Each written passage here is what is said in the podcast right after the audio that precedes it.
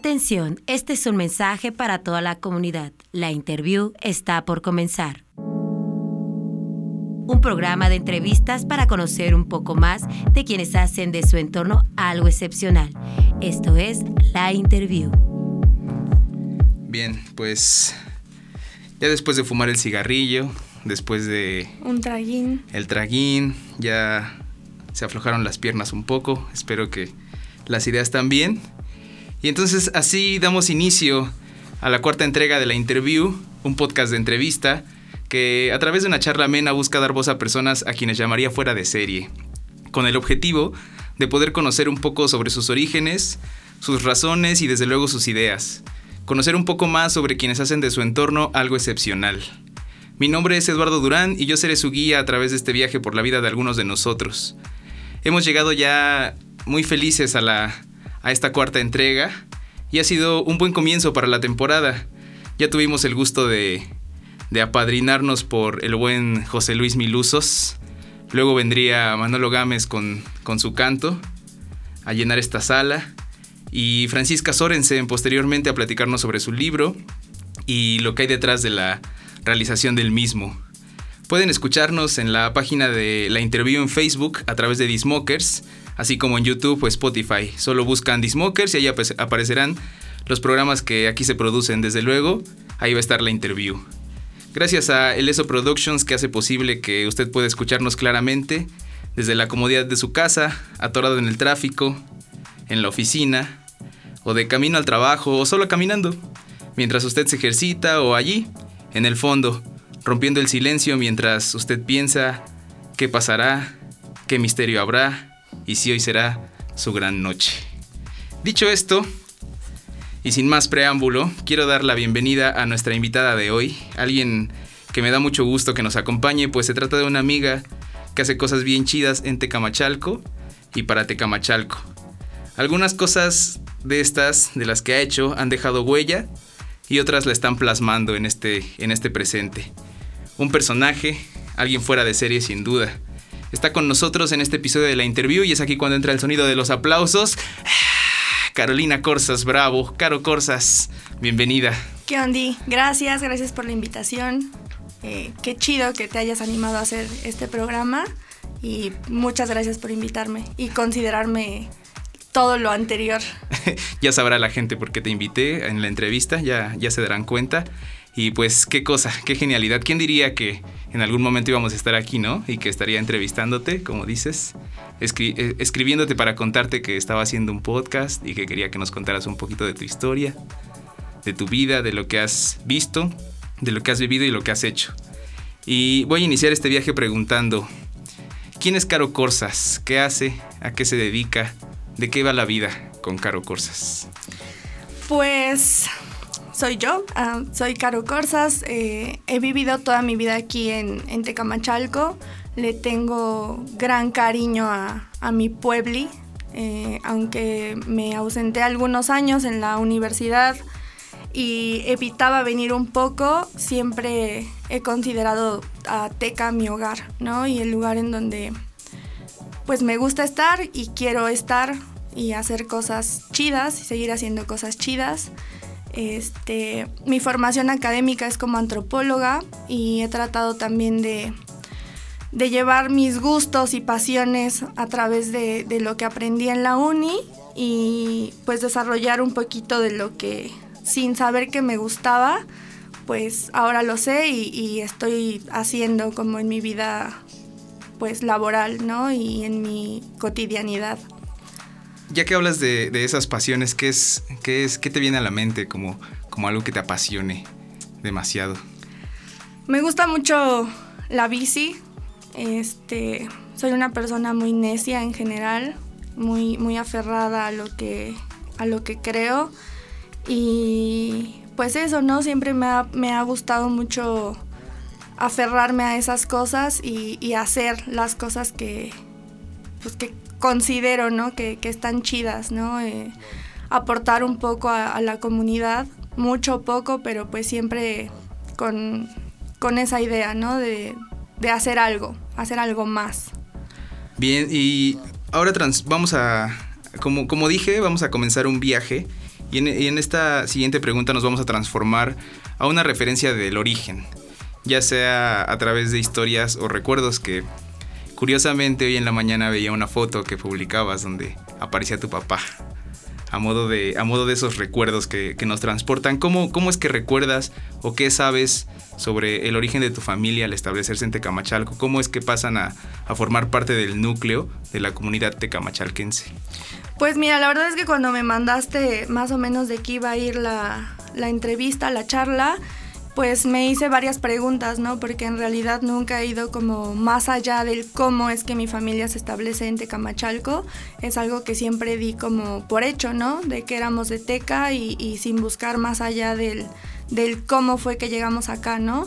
Este, sin embargo, mi, mi familia pues es como muy, muy chistosa porque tengo familia regada por todos lados, ¿no? O sea, te digo, sin seguir como la línea de, del origen y buscar más allá, pues sé que, que, la mamá de mi abuelo, por ejemplo, era española, este, los papás de, mi, de mis abuelos paternos eran de, de Quecholac y Tlacotepec, entonces, este, pues a pesar de, de saber como este origen español, por ejemplo, Siempre me ha llamado mucho la atención el qué onda con, la familia que anda regada en Tlacotepec y que anda regada en, en, Quecholac, que aunque no los veo, pues sé que ahí andan, ¿no?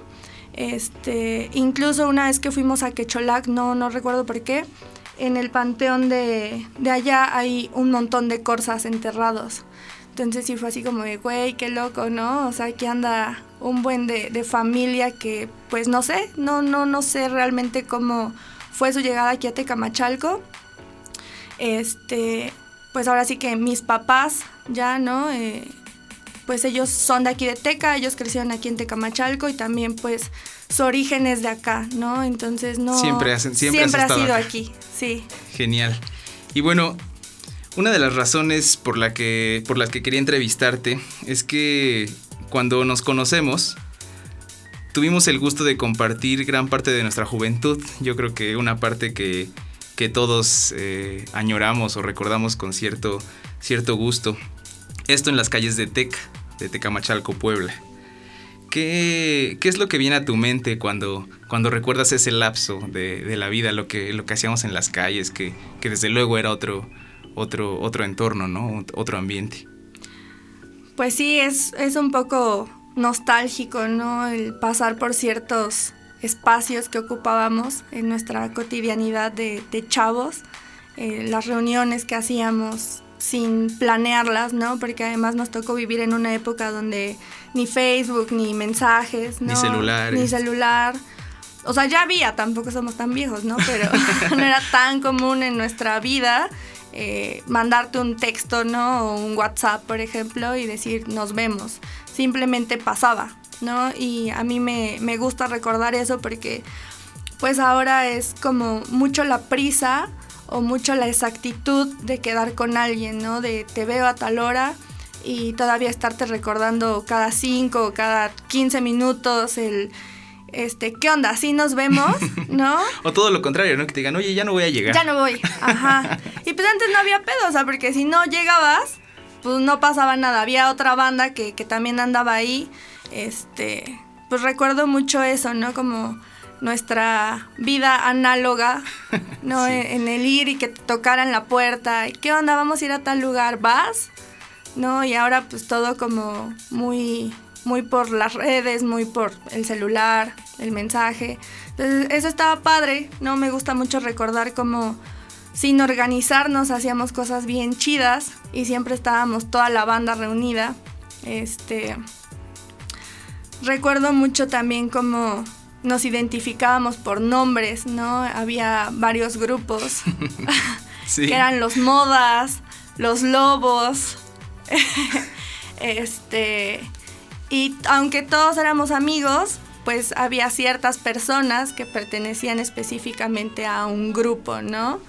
Eh, había una serie de lugares que eran punto de reunión para cada grupo.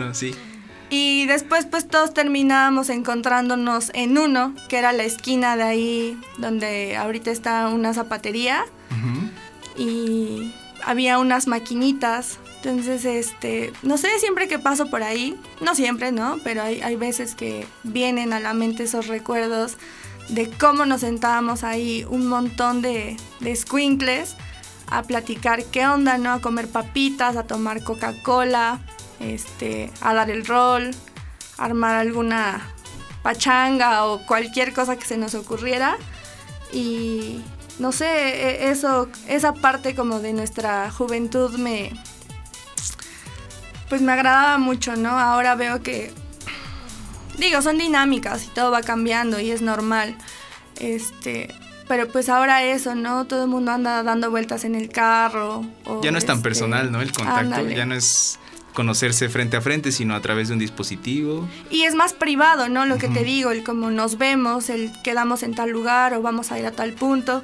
Y antes era pues llegar a un lugar y quién sabe quién iba a llegar, ¿no? O sea, a veces llegaban 5, a veces llegaban 15, a veces éramos 30, hasta 40 personas las que nos reuníamos ahí.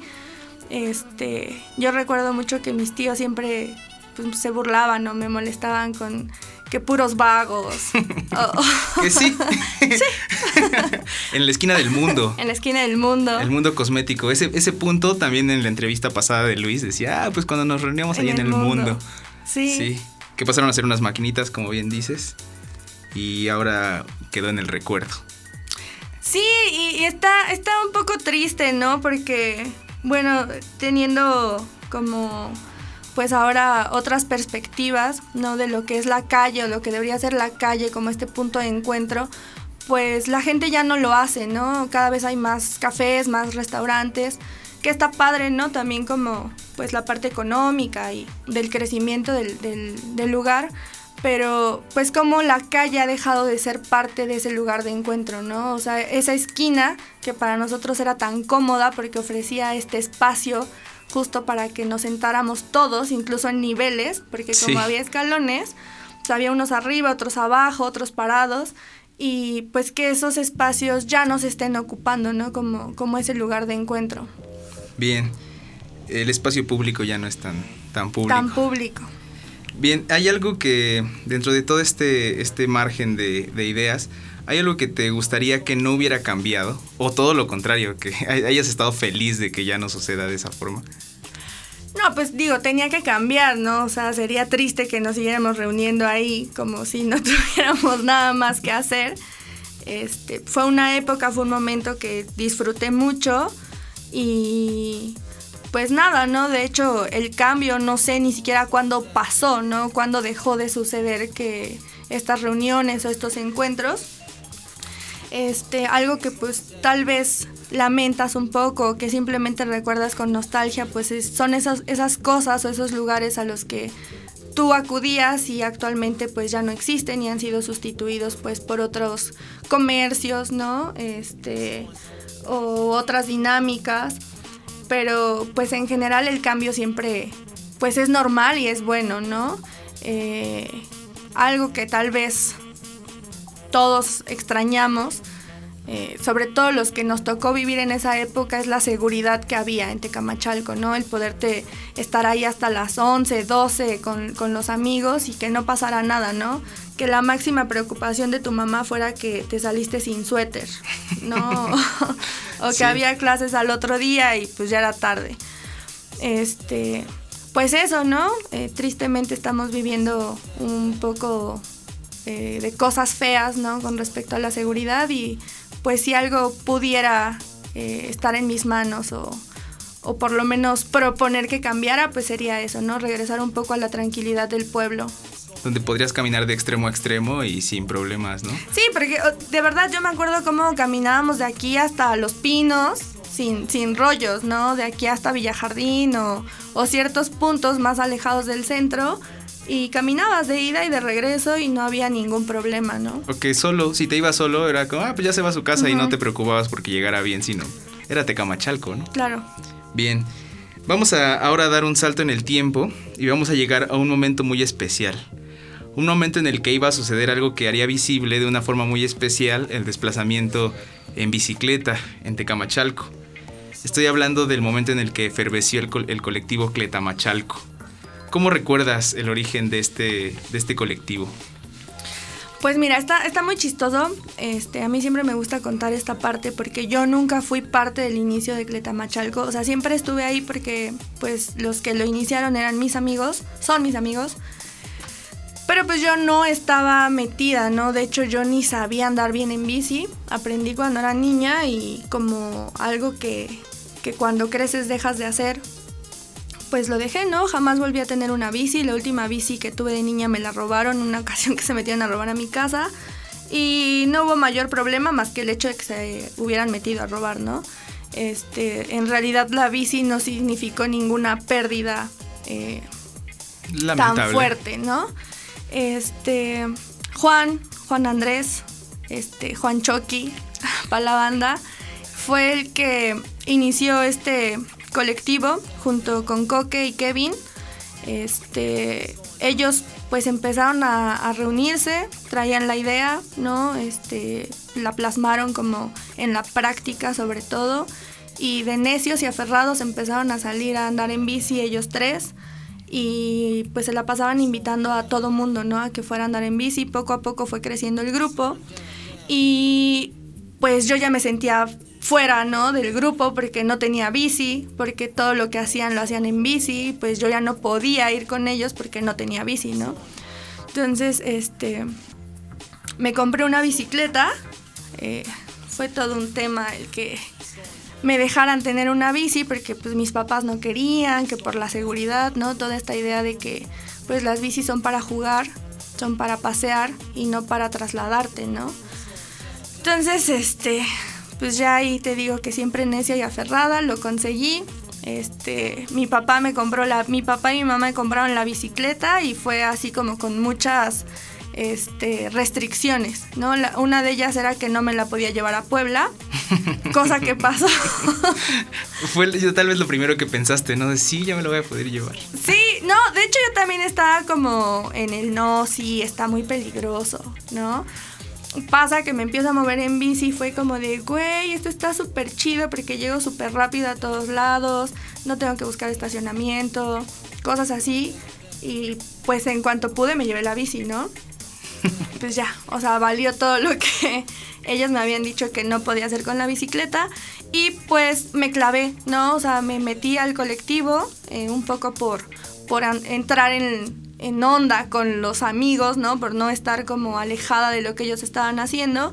Y pues resultó que andar en bici se volvió parte pues bien, bien importante de mi vida, ¿no? Y que desató otro tipo de acontecimientos y cosas que actualmente pues sigo haciendo. Además que creció tanto que desde mi perspectiva, llegó a otras generaciones, ¿no? Ya el colectivo de repente era responsable de un grupo de niños que iban pedaleando. Sí, un montón. Y que empezaron a cambiar bien pronto este chip, ¿no? De, ah, pues sí se puede, sí se puede. Y, y no quiero decir que no haya sido importante el uso de la bici en otros momentos, pero creo que sí, lo, sí, sí funcionó como un factor que hizo visible, ¿no? Esa posibilidad. Sobre todo eso, ¿no? Es, es, triste pensarlo porque Tecamachalco siempre ha sido un pueblo bicicletero, ¿no? O sea, realmente no es Sin que suene despectivo. No, no, sin Con orgullo. No, claro, al contrario, ¿no? Eh, aquí en Teca la gente solía moverse en bici todo el tiempo y hasta la fecha lo hace, ¿no? Eh, lo triste es que lo vemos hasta que ciertos grupos o ciertos sectores se apoderan de, de una práctica, ¿no? Entonces es ahí cuando, cuando estas cosas cobran visibilidad. Entonces siento que el colectivo pues logró hacer eso, ¿no?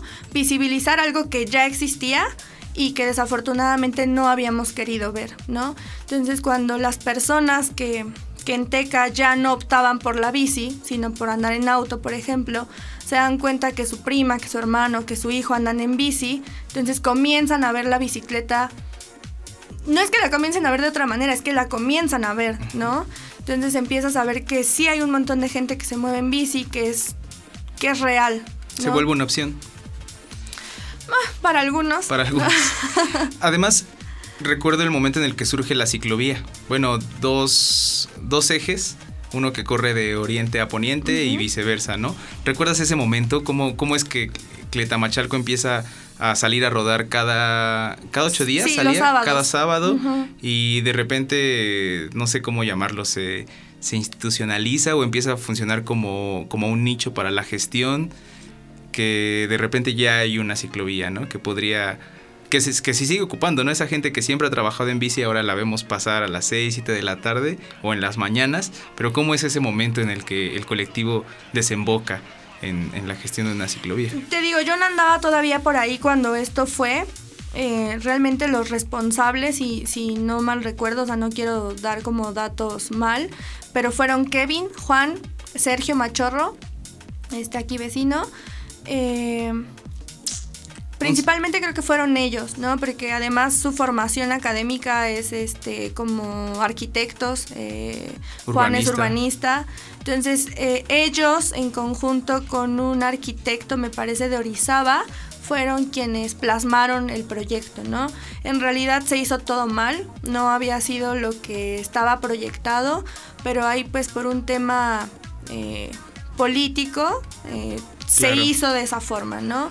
Eh, las ciclovías eh, a nivel mundial tienen ciertas eh, especificaciones ¿no? que no se pudieron cumplir para evitar como el rechazo de la sociedad a la ciclovía, ¿no? Por ejemplo, en el caso del tramo de ciclovía que corre de la avenida Guerrero, Hidalgo Guerrero, Guerrero Hidalgo, no está del lado correcto en el que debería estar, ¿no? Pero por el tema del estacionamiento, de darle prioridad a, los autos, pues se colocó de, ese lado, ¿no? Pues al final el proyecto no se hizo como estaba planeado, pero pues se le dio lugar, ¿no? Y fue importante, fue parte aguas para que la gente por lo menos mal, pero hablaran de una ciclovía en, Tecamachalco, ¿no? Sí, y es que ahí radica la importancia para, del colectivo de Cletamachalco porque implicaba eso precisamente, un cambio de paradigma, ¿no? Algo que nos ha tenido cómodos, como es el automóvil, eh, pues iba, se iba a ver un poco desplazado, ¿no? En esta distribución del espacio público. Y pues más siendo un lugar, entre comillas, pequeño, ¿no? Al menos el centro. Sí, lo, más chistoso y lo que a mí me da un poco de, risa y me causaba conflicto es que mucha gente realmente estaba muy, muy, muy enojada con la ciclovía porque no se podían estacionar en doble fila, ¿no? Y era como, es que no te puedes estacionar en doble fila, o sea, de por sí es algo que no, está permitido, ¿no? No es válido tu, tu argumento, ¿no? Otra, en gran parte de donde se puso la ciclovía ni siquiera había estacionamiento de coches. O sea, realmente no se quitó el estacionamiento más que en algunas calles, que fue en la 3 Poniente a partir de la 3 Sur. O sea, de la 3 Sur para en dirección al, Panteón, ¿no? O sea, 3 Sur, 5 Sur. En esas calles sí se quitó el estacionamiento porque del Zócalo hacia la carretera no había estacionamiento de por sí de ese lado, ¿no? Entonces realmente no, entendía el, porqué del, drama, ¿no? De, muchas personas. Pero pues bueno, ahí, está. Ahí está, funciona, se funciona, sí, se ocupa. Eh, no tanto como quisiéramos porque pues el, no cuidado de la misma pues ha, ha hecho que esa parte específicamente pues no sea apta para pasar, ¿no? Eh, muchas de las calles tienen rampas justo para las entradas de las cocheras y eso complica que la circulación en bici pues sea continua, ¿no? O que sea segura. Bien. ¿Y qué, sucede con el colectivo al día de hoy? ¿Sigue vigente? Sí, eh, de hecho, este, pues por el tema de la pandemia fue que paramos las actividades. Eh, siempre ha estado activo, ¿no? A veces más, a veces menos la cosa con los colectivos es que la gente que los integra, todos tenemos el mismo valor y el mismo voto, ¿no? Pero muchas de las responsabilidades se cargaban solo en una persona y pues obviamente una persona es un poco complicado que pueda llevar todo, ¿no? Sí. Eh, no, creo que nos es difícil como sociedad entender que todos tendríamos el, mismo poder, ¿no? Dentro de, una organización.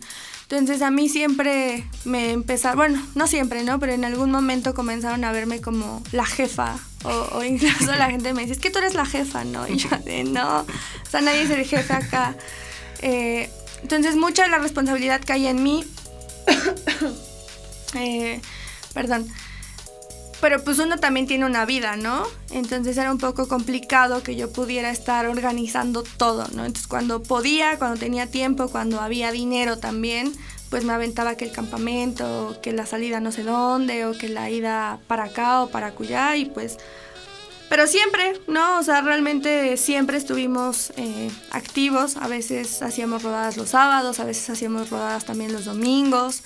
Luego antes de la pandemia comenzamos a rodar los lunes porque eran los días que yo tenía libres. Que podía ser jefa. Que podía ser la jefa.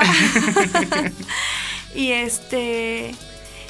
Y sí, no, la verdad me gustaba como la responsabilidad de, de, cargar a los chavitos. Me gustaba que pues que me confiaran también como muchas personas a sus niños, ¿no? A sus hijos, a sus hermanitos y pues salir a rodar me gustaba un poco porque pues al final yo mantenía seguro al grupo, ¿no? De alguna manera. Entonces pues como que esta figura de autoridad que de cierta manera tenía pues siempre fue buena para la seguridad de, de los chavitos que iban a rodar, ¿no? Este...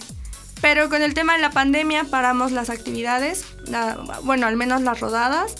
Y pues ahorita con, con, la calenda, pues es algo que, que pues no va a parar, ¿no? Bien.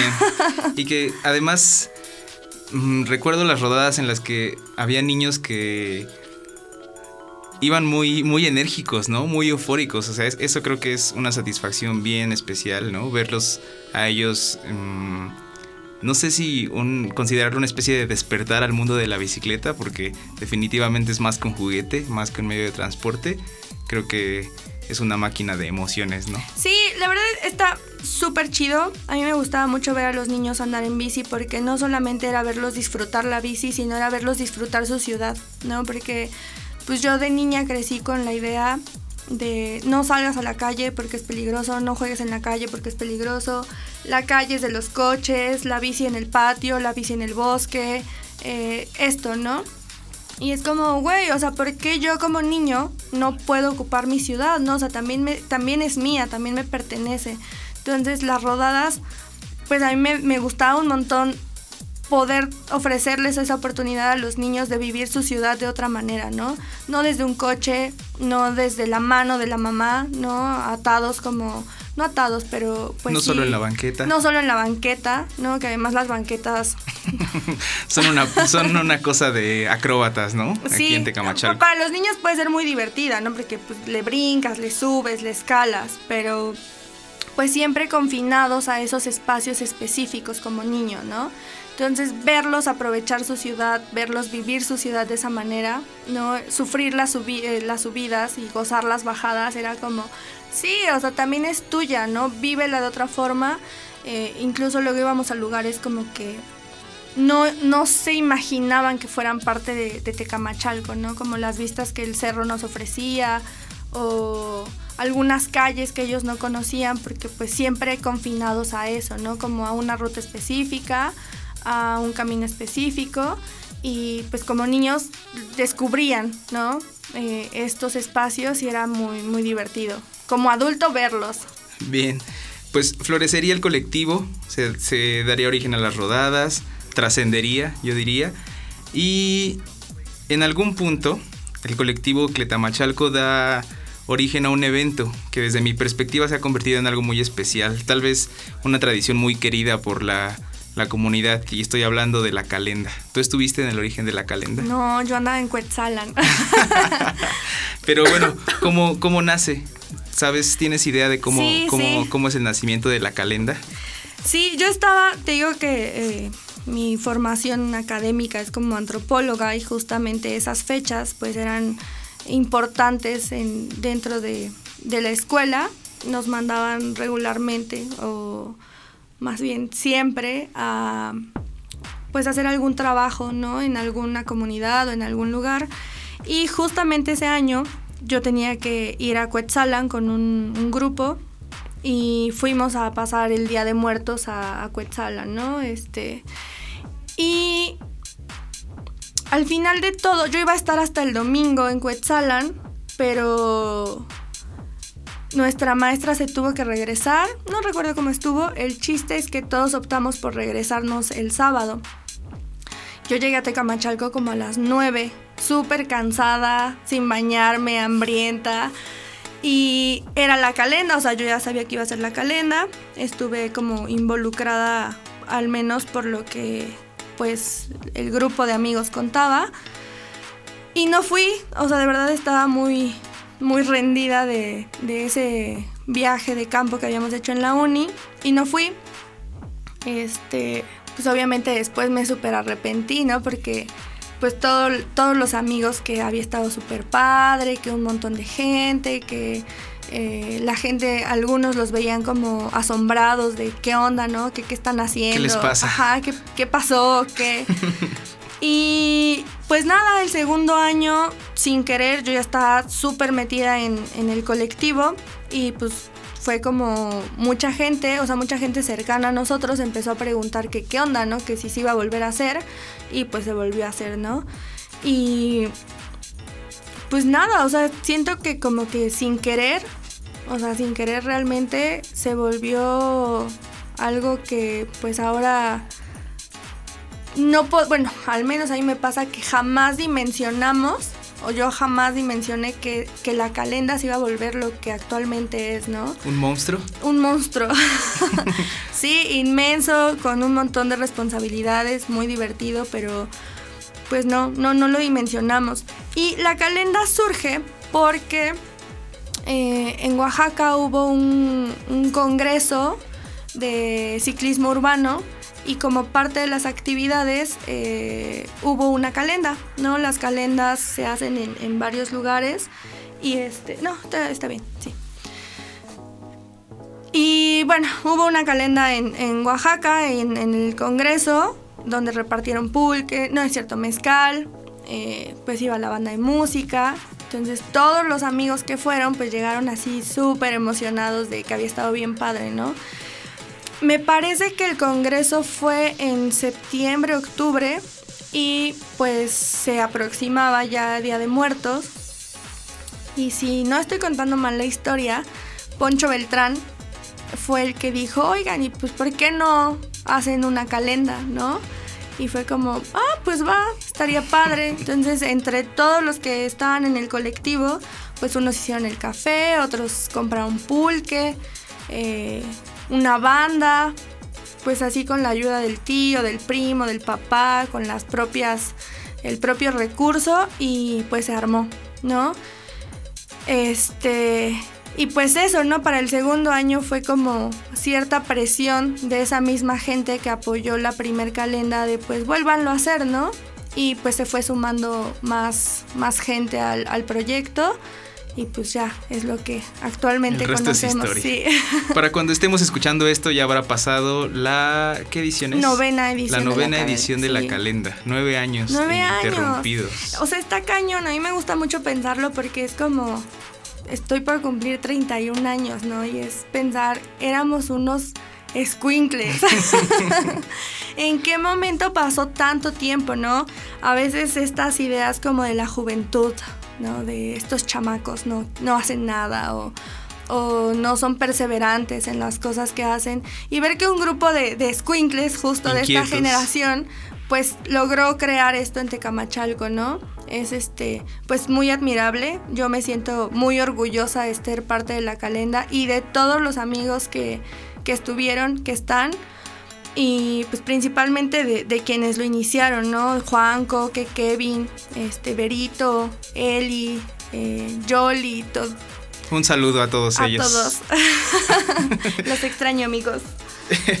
¿Hay algo, hay alguna calenda en particular que recuerdes como, como tu favorita o que haya tenido algo, algo fuera de serie, algo especial para ti? Pues la última, la de hace un año, que ni siquiera siento, o sea, ni siquiera siento que haya pasado, ¿no? Esta pandemia fue como un cerrar Un de parpadeo. ojos, sí. O sea, de pronto es como, es que acababa de pasar la calenda y ahorita ya es, ¿no? Otra vez. Otra vez.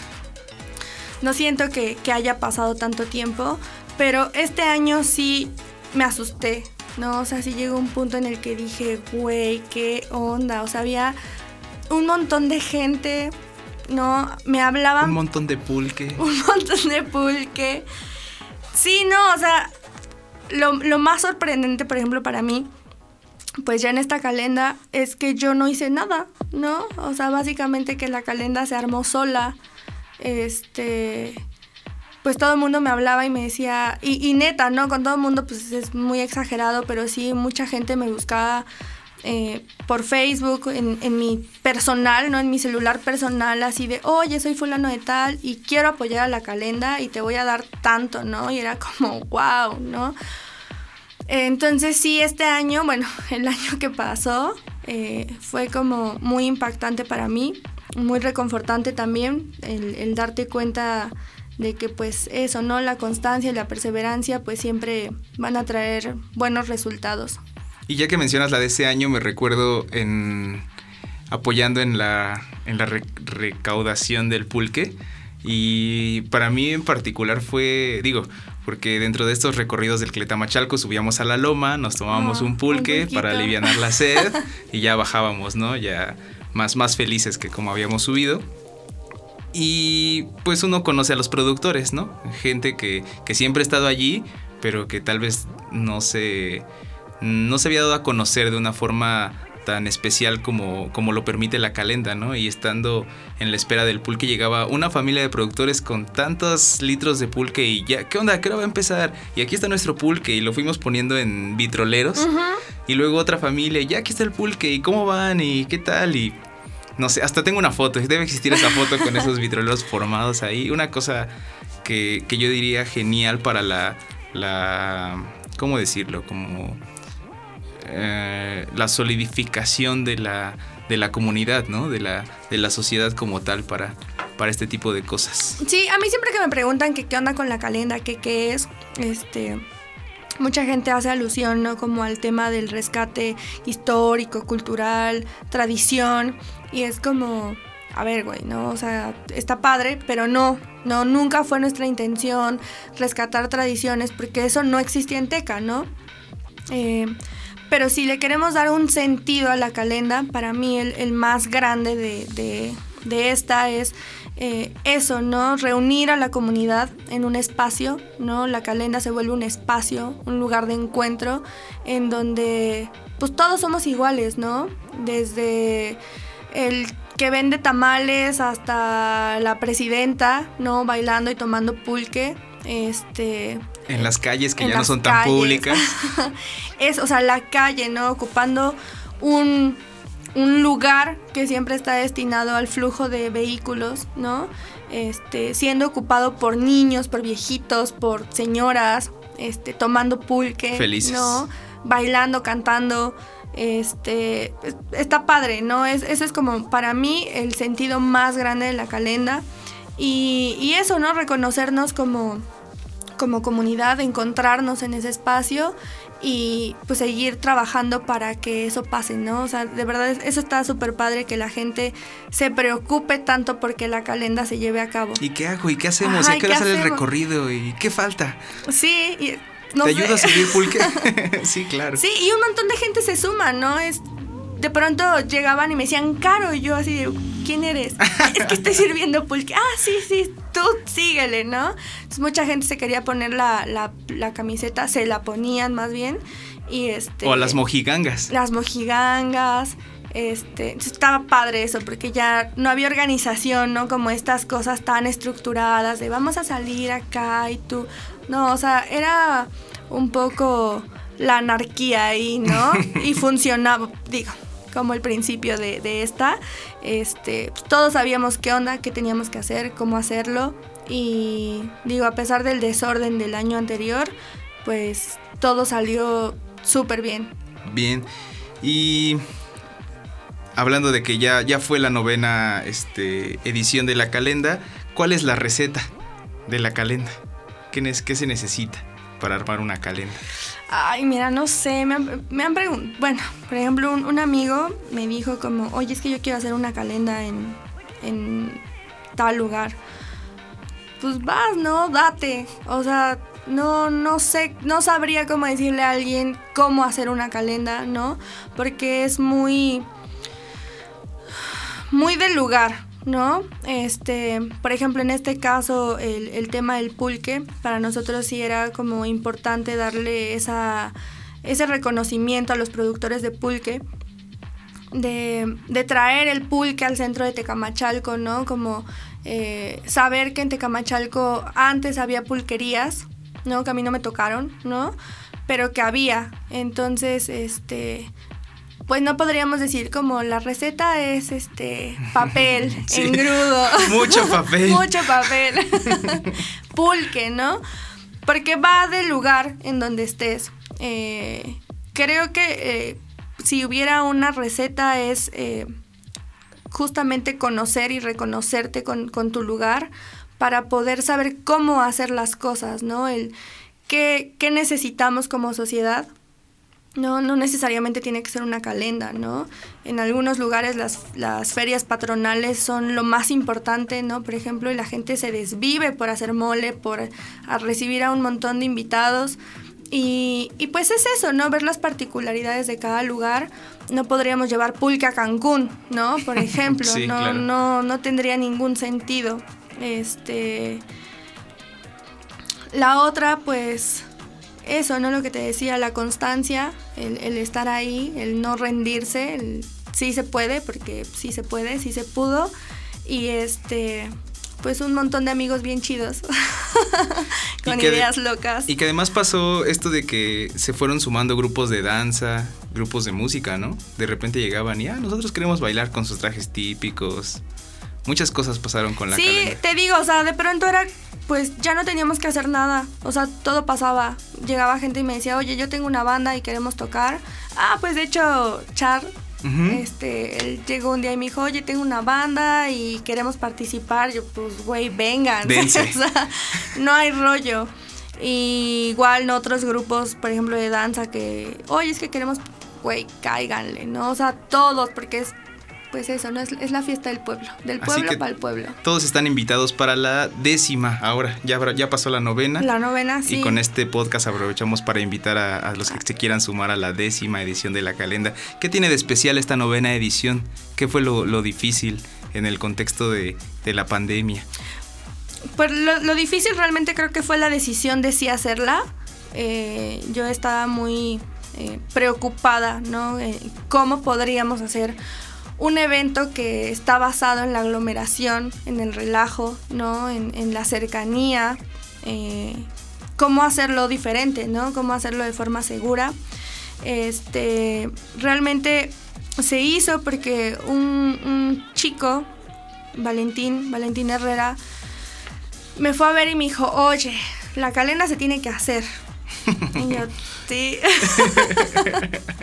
Tienes razón. No, no puedo, o sea, no podemos dejar de hacerla porque pues eso, ¿no? Es, es algo con lo que la comunidad está muy identificada, ¿no? Igual hay mucha gente que todavía no sabe ni qué onda, pero las personas que ya la conocen estaban muy insistentes igual conmigo de, oye, ¿cómo va a ser este año la calenda, no? Entonces sí fue un reto organizar eh, este evento ahora con el distanciamiento, ¿no? Sin la aglomeración. Porque además lo más complicado de las primeras ediciones de la calenda era juntar gente, ¿no? Ahora, ¿cómo le dices Ahora, no ¿cómo se dices junten? que no? sí, de hecho, mis pesadillas recurrentes previas a la calenda era como que no llegaba gente, ¿no? Este sueño en donde no había nadie, yo quería como correr a invitar a la gente y no podía correr y era así horrible, ¿no? Todo el mundo me decía, güey, tranquila, va a llegar un montón de gente. Y sí, ¿no? Cada año llegaba más gente. Entonces este año, pues lo preocupante era que llegara esta gente, ¿no? Y eso, ¿no? ¿Cómo le dices ahora que no? Que, que desde su casa. Eh, sí fue bastante complicado, pero pues yo creo que todo bien. Todo bien. Y bien, si en algún momento pudiéramos enviar mensajes al pasado, cuando ya no estemos aquí, por decir algo, y tú pudieras enviar un mensaje a la calenda como, como ese monstruo independiente que, que nace y renace con cada año, ¿qué, ¿qué, le dirías a la calenda? ¿Qué merece la pena no perder en esa esencia? Algo que, quisieras decirle, no te olvides de esto, calenda. Pues yo creo que lo más, más importante eh, sería que, que, no dejara de ser... Eh, de tener esta esencia, ¿no? De, del, del no orden, de, del no estructurar las cosas de, de forma en la que todo tenga que salir perfecto.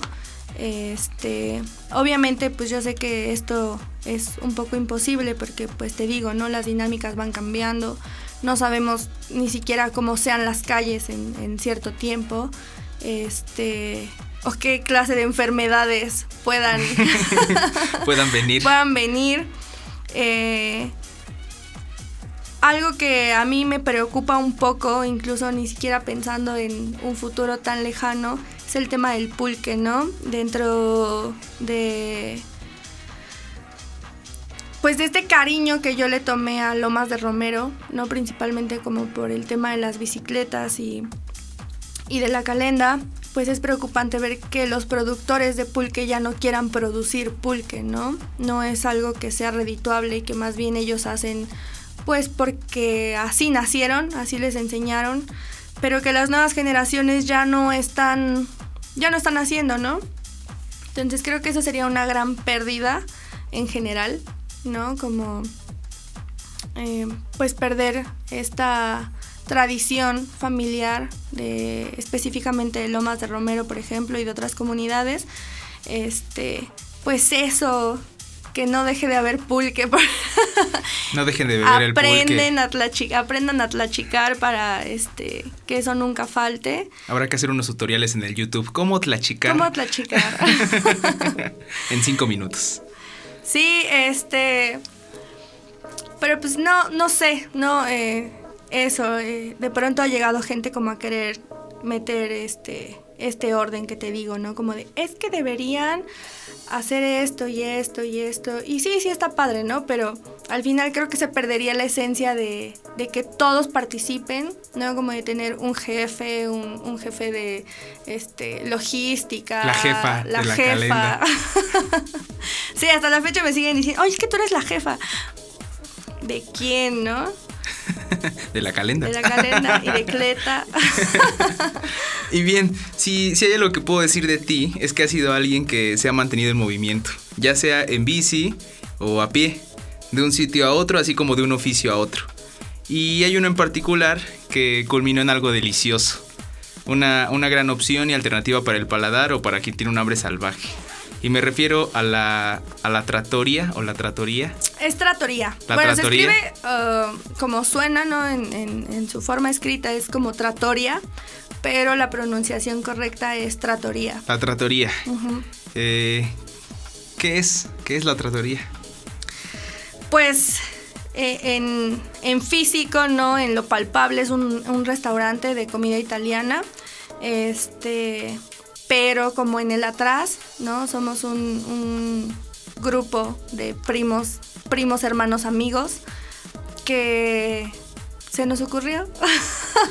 cómo, es que, ¿Cómo es que pasa eso? ¿Cómo es que se les ocurre y sucede ese clic que hace hacer las cosas? Bueno, el, la autora intelectual del proyecto fui yo. Este, esto porque pues tenía como bastante tiempo libre en ese momento y pues te digo, ¿no? Siempre he querido estar en Teca, me gusta mi pueblo y yo quería hacer algo, ¿no? Me gusta, mi familia siempre ha estado metida en, rollos de comida, restaurantes, eventos y siempre me, me negué como como a esto, ¿no? Yo siempre decía, no, a mí esto no me gusta, no me gusta la cocina, no me gusta cocinar, por ejemplo. Y pues al final sí, ¿no? Eh, uno de mis primos, eh, su papá es italiano y por él, o sea, por, este tío es que yo aprendo de la comida italiana, ¿no? Porque para mí la pasta era el espagueti que hacía mi mamá, con crema, ¿no? Este, batido hasta, hasta morir. Y pues con, con la familia de mi primo, pues aprendemos, ¿no? A comer, ¿no? Aprendemos un, poco de, la cultura gastronómica de, ellos.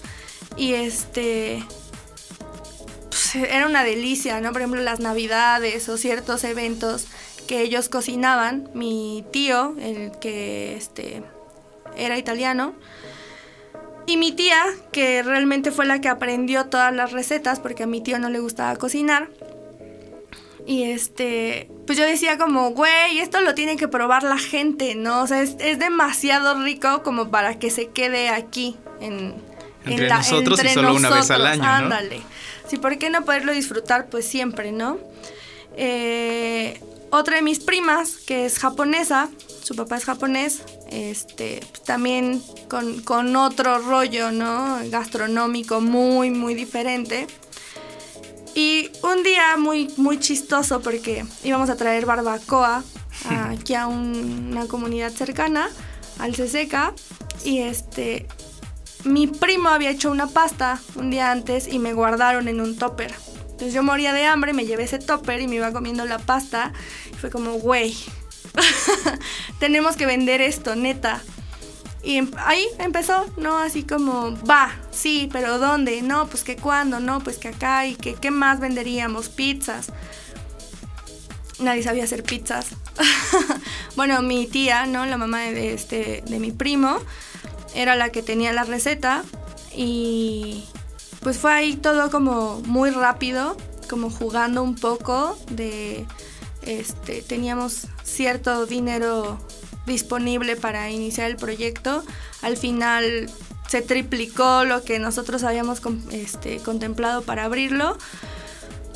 Y hubo un momento en el que fue como, ya no nos podemos echar para atrás, ¿no? O sea, ya compramos esto, ya tenemos esto, pues hay que hay que seguir. Empezar. Sí. y entonces, entonces, ¿cómo comenzó? ¿Cómo recuerdas esos primeros momentos o los primeros clientes, incluso los primeros pedidos? No, pues los primeros clientes fueron la familia, ¿no? Además tenemos una familia bien grande, al menos yo por el lado de mi papá y del lado de mi mamá es una familia muy, muy, muy extensa. Y nuestro local era muy, muy pequeño.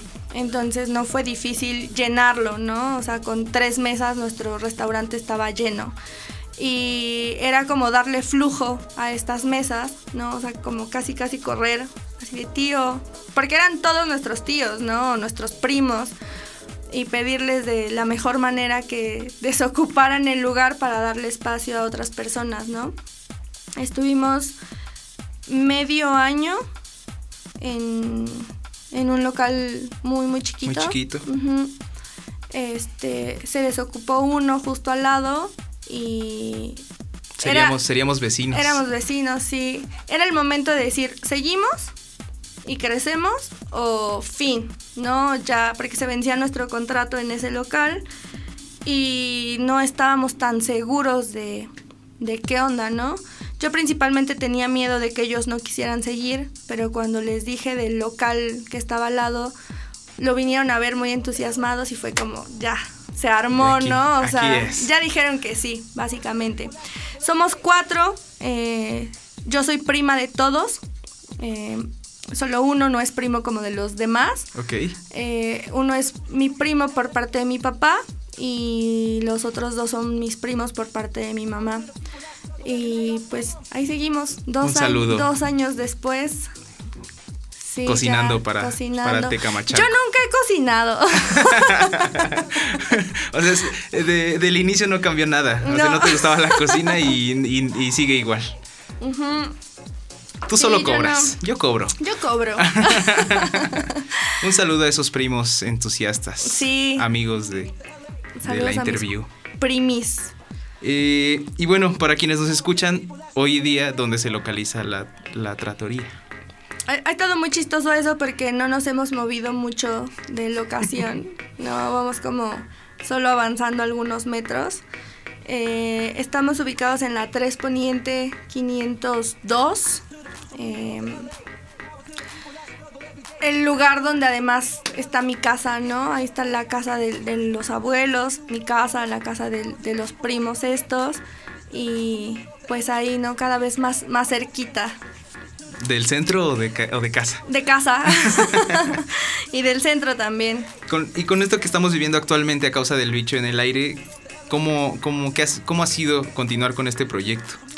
Muy difícil, la verdad es que además nos tocó en un momento pues triste, ¿no? Triste y muy benéfico también porque anteriormente pagábamos renta, ¿no? Eh, justo en enero de este año nos cambiamos a este local en donde ya no pagaríamos renta, ¿no? Es un local propio. Y pues estábamos muy, muy entusiasmados justo como de esto, ¿no? Del desprendernos de esta responsabilidad de pagar la renta, de poder recibir o percibir mejores ingresos del, del mismo, de crecerlo tanto, ¿no? Porque de tener un local de tres mesas a tener un local de dos pisos, ¿no? Con miras a hacer un tercer piso, eh, pues todo se viene abajo, ¿no? Nos duró el gusto enero, febrero, tres meses. Eh, fueron muy buenos esos meses. Y pues más aún, ¿no? Más complicado el asimilar que tenías que cerrar, que despedir a tu personal, ¿no? Porque pues no, no podíamos mantener a, la gente trabajando. Eh, otra cosa es que los restaurantes son muy, muy esclavizantes, ¿no? Está padre, es muy divertido, pero cuando tienes uno te vuelves esclavo de él, ¿no? Entonces, por ejemplo, mis interacciones sociales eran en el restaurante, ¿no? A mis amigos, eh, a mis amigos como de, toda la vida los, los encontraba ahí y a los nuevos amigos que conocimos justo por el restaurante, pues también, ¿no? Era como este lugar donde también socializábamos los cuatro, ¿no? Y pues de pronto eso, dejar de ver a los amigos, dejar de ver a la familia. Yo era el único lugar en donde veía a mi familia. ¿No? Ya. Los domingos que iban a comer era como el, día en el que podía platicar un ratito con mi mamá, porque todo el tiempo andaba pues ella en, su restaurante, porque ella también tiene uno, tenía, y pues yo como en, en, mi trabajo, en el restaurante, y era el día que medio platicábamos, le invitaba a un cafecito, no sé, y pues de pronto nada, ¿no? Entonces sí, sí ha sido bastante complicado. Actualmente solo estamos trabajando viernes, sábado y domingo con servicio para llevar. Bien, para todos los que a los que ya les dio hambre, pueden pasar por mientras los fines de semana. Sí, los fines de semana. Con un pedido para llevar. ¿Qué, viene para ti, Caro? ¿Qué, ¿Qué proyectos están en puerta? Además, o bueno, no sé si seguir con la tratoria, sea el proyecto. Pues sí. sí, es, es, difícil pensar en abandonar un proyecto de dos años, ¿no? De, mucho dinero, de mucho trabajo, de mucho esfuerzo, de muchos desvelos, porque pues sí, mantener a flote siempre un restaurante es muy... Eh, absorbente. Pues, sí, muy absorbente, muy cansado. Yo espero que siga siendo el proyecto. Eh, actualmente tengo también Tetería de la 3. Uf, qué premisa. Ay, sí, es una delicia además. es una tienda online por ahora donde eh, tenemos test y tisanas y algunos otros productos eh, muy muy ricos como arándanos, chocolates. Y lo pueden encontrar así en las redes como Tetería, de, la 3. De la 3. De la 3 referencia a la 3 poniente. tetería de la 3. Sí, es que es el hogar, ¿sabes? O sea, es la, es la 3, es la calle. La referencia, como en mi caso, la 6. Ahí en la 6, ándale. Bien, y en la interview hemos hecho una pregunta que ha dado origen a respuestas muy especiales, yo diría muy hermosas, y no quiero pasarla por alto esta vez. Y la pregunta es, cuando estás en otro lugar, en otra ciudad, o incluso en otro país y recuerdas a Tecamachalco, ¿qué es lo primero que viene a tu mente? Lo primero que viene a mi mente es mi casa, ¿sabes? Cuando me pasó la primera vez que salí del país, que me andaba como caminando en las calles y de pronto fue como, güey, estás bien lejos de casa. ¿Qué hago aquí? ¿Qué hago aquí? Sí, de hecho entré como en un momento de ansiedad muy feo de estoy muy lejos, güey, no, no puedo llegar caminando a casa, ¿no? casa. Porque aquí en Teca algo que me pasa mucho es camino cinco cuadras y estoy en casa, ¿no? Camino diez cuadras y estoy en casa. Y de pronto fue como, güey, estás muy lejos de casa. o sea, lo que llega es la nostalgia. sí, y, la casa como, como tal, como el lugar, ¿no? No, no, no, no necesariamente como la estructura, ¿no? el, el hogar. El hogar, o sea, te caes el hogar. Bien, y a continuación vamos a pasar a una dinámica de respuesta rápida en la cual yo te voy a dar dos opciones y tratando de no pensarlo mucho, tú me vas a decir cuál es la opción que prefieres, ¿no? De esas dos que te vaya dando. Entonces, esta dinámica comienza así. ¿Qué prefieres? ¿Café o té? Uf. Tetería de la No, pues, híjole. Café de la trattoria. Es que depende. Café o té.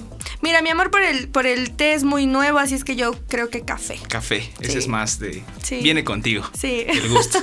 ok, ¿Norteamérica o Sudamérica? Este, Sudamérica. ¿Automóvil o bicicleta? No, pues, ¿qué pasó? No, La bici. Eso, para mí es obvio, pero quienes nos escuchan no saben que, que sé que es obvio que dirías bicicleta. ¿Pulque o cerveza? Pulque. Bien, ¿escritura a mano o a través de un teclado? No, el teclado. ¿Sí? Sí, sí, sí, sí. ok, Sí. ¿un CD o un vinil? No, ya ninguno. Ninguno. No. Ninguna de las opciones. Ok, fracasé en esta, en esta pregunta. ¿Mezcal o tequila? Mezcal. ¿Cumbia o salsa? Híjole, la antropología me dejó un gusto muy. Muy. fuerte por ambas. No sé. Antropológicamente hablando, ¿cumbia o salsa? Las cumbias. Eso. ¿Libro o película? Ah. No me gustan las novelas, así es que película. Bien. ¿Las cosas con calma o de inmediato? No, pues en corto de inmediato. Eso. Sí. ¿Twitter o Facebook? Facebook. ¿Rock o pop? Eh, rock. ¿Pintura o fotografía? Pintura. ¿Barbacoa o carnitas? Carnitas, no me gusta la barbacoa. Aunque- por eso pre- preferiste la pasta en ese viaje por la barbacoa. Sí, de hecho. ¿Mar o montaña? El mar. ¿Prosa o verso? Prosa. ¿Las cosas planeadas o de manera espontánea? No, pues planeadas, creo. Bien. Y pues con esto, como todo proceso finito en el vasto universo, hemos llegado al fin de, de este viaje, al final de este episodio de la interview. Y pues nos vamos, no sin antes agradecer a Caro Corsas por estar aquí. Como siempre, como aquellas noches del chocolate, Uf. ha sido un placer. A nombre de toda la producción que hace posible la interview, muchas gracias, Caro, Gracias. por estar aquí. Gracias, Vic. Gracias, Lalito. Y al público que creo que ya se fue. Ahí está, ahí está el público de la interview. El primer programa con público de la interview. Qué manera. ¿Hay algo que quisieras agregar antes de terminar? ¿Algún mensaje que quieras hacer llegar a quienes nos están escuchando? Eh, ah, sí, pues no dejen de, de seguir la página de La Calenda y de Cleta. Esperemos que pronto podamos seguir haciendo las rodadas y pues que, que vayan, que asistan a rodar con los Cleta Machalcos. Estén pendientes. En cuanto haya luz verde, también Sí. será para la salida Para de la las bicicleta. salidas, claro. Perfecto. Desde luego también quiero agradecer a ustedes que nos acompañaron, a ustedes que han sentido esta charla, pues si no, solo sería una charla entre, entre dos locos, ¿a poco no? Muchas gracias por escucharnos, esto ha sido todo, esperamos que haya sido de su, de su agrado y si fue así, compartan este podcast con sus amigos, su familia, sus compas, sus amigas, sus hermanos, con todo el mundo, con todo el barrio, con toda la banda. Les invito a seguir a Dismokers y a la interview en Facebook. Déjenos sus comentarios. También pueden escucharnos a través de YouTube o en Spotify. Solo busquen Dismokers y ahí van a encontrar toda la barra de programas que conforman el canal. Si quieren conocer a nuestros invitados, también búsquenos en Instagram como la.interview. Y yo me despido deseándoles que sigan disfrutando del día, de la noche, de mirar al cielo, de la música, de ser y estar, del aquí y el ahora. Nos vemos en la próxima, amigas y amigos. No dejen de dudar de la realidad y de mirar más allá de lo evidente. Mi nombre es Eduardo Durán y esto fue La Interview. Ea, ea, peda, lea. Chao. Hemos llegado al final de este episodio de la interview. Adiós.